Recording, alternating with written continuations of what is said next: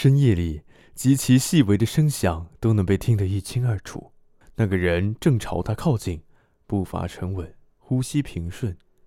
他闭上眼，决定不动声色。当来人足够靠近，一股凉意迎面扑来，他猛然睁开眼睛，几乎是瞬间反射。他往左一翻，堪堪躲过致命一击。临近死亡的恐惧让他在瞬间惊叫出声。来人一击不中，随即退走。他拉开窗帘，打开电灯，房里的格局映入眼帘，既视感瞬间浮现。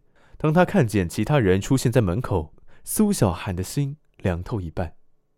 他知道他在哪里了：密闭的别墅，断绝的通讯，雷雨交加的天后。